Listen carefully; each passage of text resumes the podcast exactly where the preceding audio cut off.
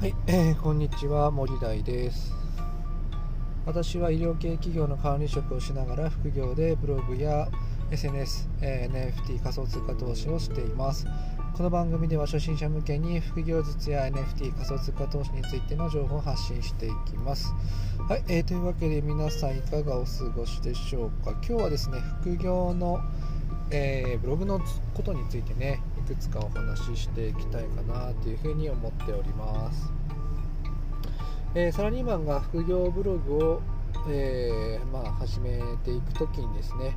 え注意していかなきゃいけないことをね、えこのか何回かえー、お話しさせていただきました、えー、今日はですね副業ブログをの、えー、始める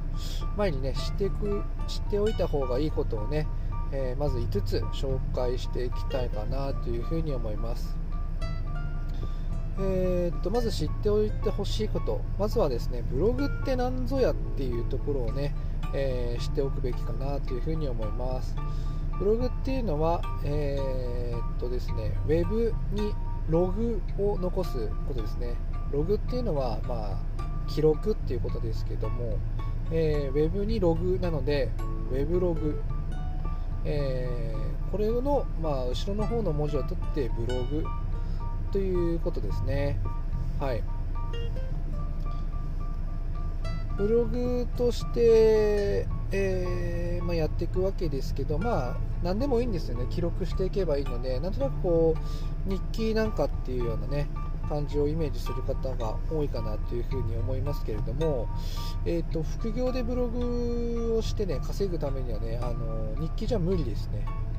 えー、まず日記じゃ稼げませんので、えー、日記ではなくてしっかりとね、えーと、読まれる、え記事を書いていかなきゃいけないのかなというふうに思います。はい次には、えーと、2つ目ですね。2つ目は、えーと、ブログを始める2つの方法について、え、知っておく必要があります、ま、2つの方法って言いますとですね1つはね無料ブログを使うのか、まあ、有料ブログ、まあ、ワードプレスを使うのかっていうことです。えー、無料ブログうんと、まあ、どんなのがあるかというと、まあ、アメブロとかですね。あとは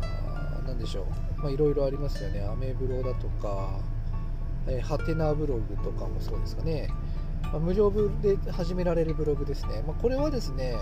えーと、広告をすることができませんよとかですね、まあ、デザインがもう限られてますよとかっていうような感じになります。ただですね操作性が超簡単ですのし無料で始められるので、えー、簡単に始めることができます。一方この有料ブログワードプレスの方はですね広告に制限がないので、えー、あのまあ、アフィリエイトをするとかですね、まあ、そういうことができます。そしてあの自分の、え、好きなようなデザインが、えーできますのであの自分のなんかサイトデザインとかブログのデザインなんかもカスタマイズすることができます。ただサーバー代がかかって、まあ、お金がかかるっていうところとですね、えー、あと少々あの専門的な、えー、知識がないとできないっていう部分もあるので、まあ、若干その辺ねハードルが上がってしまうかなというふうに思います。大体ワードプレス有料ブログの場合ですね、サーバー代がま月1500円ぐらいですね、年間で1万、年間2万ぐらいと考えていいですかね。あとはドメイン。ドメインっていうのは、あのドットなんとかです。ドットコムのやつですね、名前、アドレスです。それがや年間3000円ぐらいですかね。ただ、あの X サーバーとかっていうところであの利用するとですねサーバー代に無料のドメインがくっついてますので、えー、永年無料のドメインなのでだいたいワードプレスを年間で2万円払っておけばですねドメイン代はタダだよっていうようなところがあのことがありますのでドメイン代はまあかかんないと考えればだいたい月々1500円ぐらいで自分のねえーと、ブログを立ち上げることができるかなというふうなイメージでいいかなというふうに思います。で副業ブログを始めるなら断然ですね、もちろんワードプレスの有料ブログの方がおすすめです。はい。えー、3つ目です。えー、無料ブログのメリットとデメリットを、えー、知っておきましょうということですね、まあ、先ほど言いましたけれども無料ブログではですねハテナブログ、アメーバーブログですねノート、ライブドアブログとか楽天ブログとかありますけれども、えー、広告が、えーとあの企業さん側から自動に挿入されちゃうものなので、えまあ、企業さんの方に広告収入が入るっていう風なモデルになっちゃいます。なので、いくらこう一生懸命書いてもですね資産として積み上がったとしても、まあ、広告収入は全部あのこあのプラットフォーム側に行ってしまうっていう風なことがありますね。ただ、やりやすさはあります。一方で、えーと、ワードプレスはですね自分のえーとブログになりますから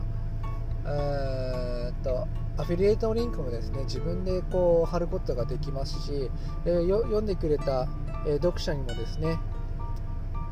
えアフィリエイトリンクを踏んでくればくれればですね自分に報酬が入るというようなことができますので、えーと、がぜ自分の資産として、え積み上げることができるわけです。はい。で最後ですね。最後。え、副業ブログの収益化の仕組みを、え、しっかりと,、えーと、理解しておくことが必要です、え、先ほども言いましたけれどもブログを読みに来てくれた人たちが、え自分たちの、え記事に貼ってあるです、ね、商品リンクを踏んでくれることによってその商品を開発しているところから、え成功報酬としてお金が入ってくるわけです。ねまあえー、今あの一番シンプルなのが Amazon の、えー、本をね、えー、広告宣伝したとして、えー、まあ例えば自分のそうですね、えー、仮想通貨を始めるような、えー、仮想通貨を紹介するような記事を書いてですねその中に、えー、最後にねあの仮想通貨の本をね商品リンクとして貼ってですね、えー、この記事はこういう本を参考にして書いてますのでもしよかったらどうぞみたいな、え、リンクを貼っといて、まあ、そのリンクからですね、えー、Amazon から本を買ってくれると Amazon 側からですね成功報酬として何百円かあの支払われるよっていうことです。なのでその商品に即した、え記事を書いていかなきゃいけないっていうようなことになりますよね。ですから冒頭に書いたように日記じゃダメですよっていうことです。はい。というわけで今日はですね、えーと、ブログのサラリーマンがねブログを始める前に知っておくべきことを、ね、5つ紹介させていただきました。はい、えー、というわけで、えーと、私の作っているブログではですね初心者でも、えーと、サラリーマンのためのですね副業ブログの始め方について、えー、とこの動画の備考欄の方にあの最後の方にね貼っておきたいと思いますのでそちらもね参考にしてみてください。はい、えというわけで今日はですねサラリーマンのための副業ブログの始め方、えーのえー、ブログを始める前に知っておく最低限知っておくべきことについて5つね紹介させていただきました。はい、というわけで私の作っているブログでは副業術や NFT 仮想通貨投資についても発信していますので、えー、そちらも参考にしてみてください。それではまたお耳にかかりましょう。またね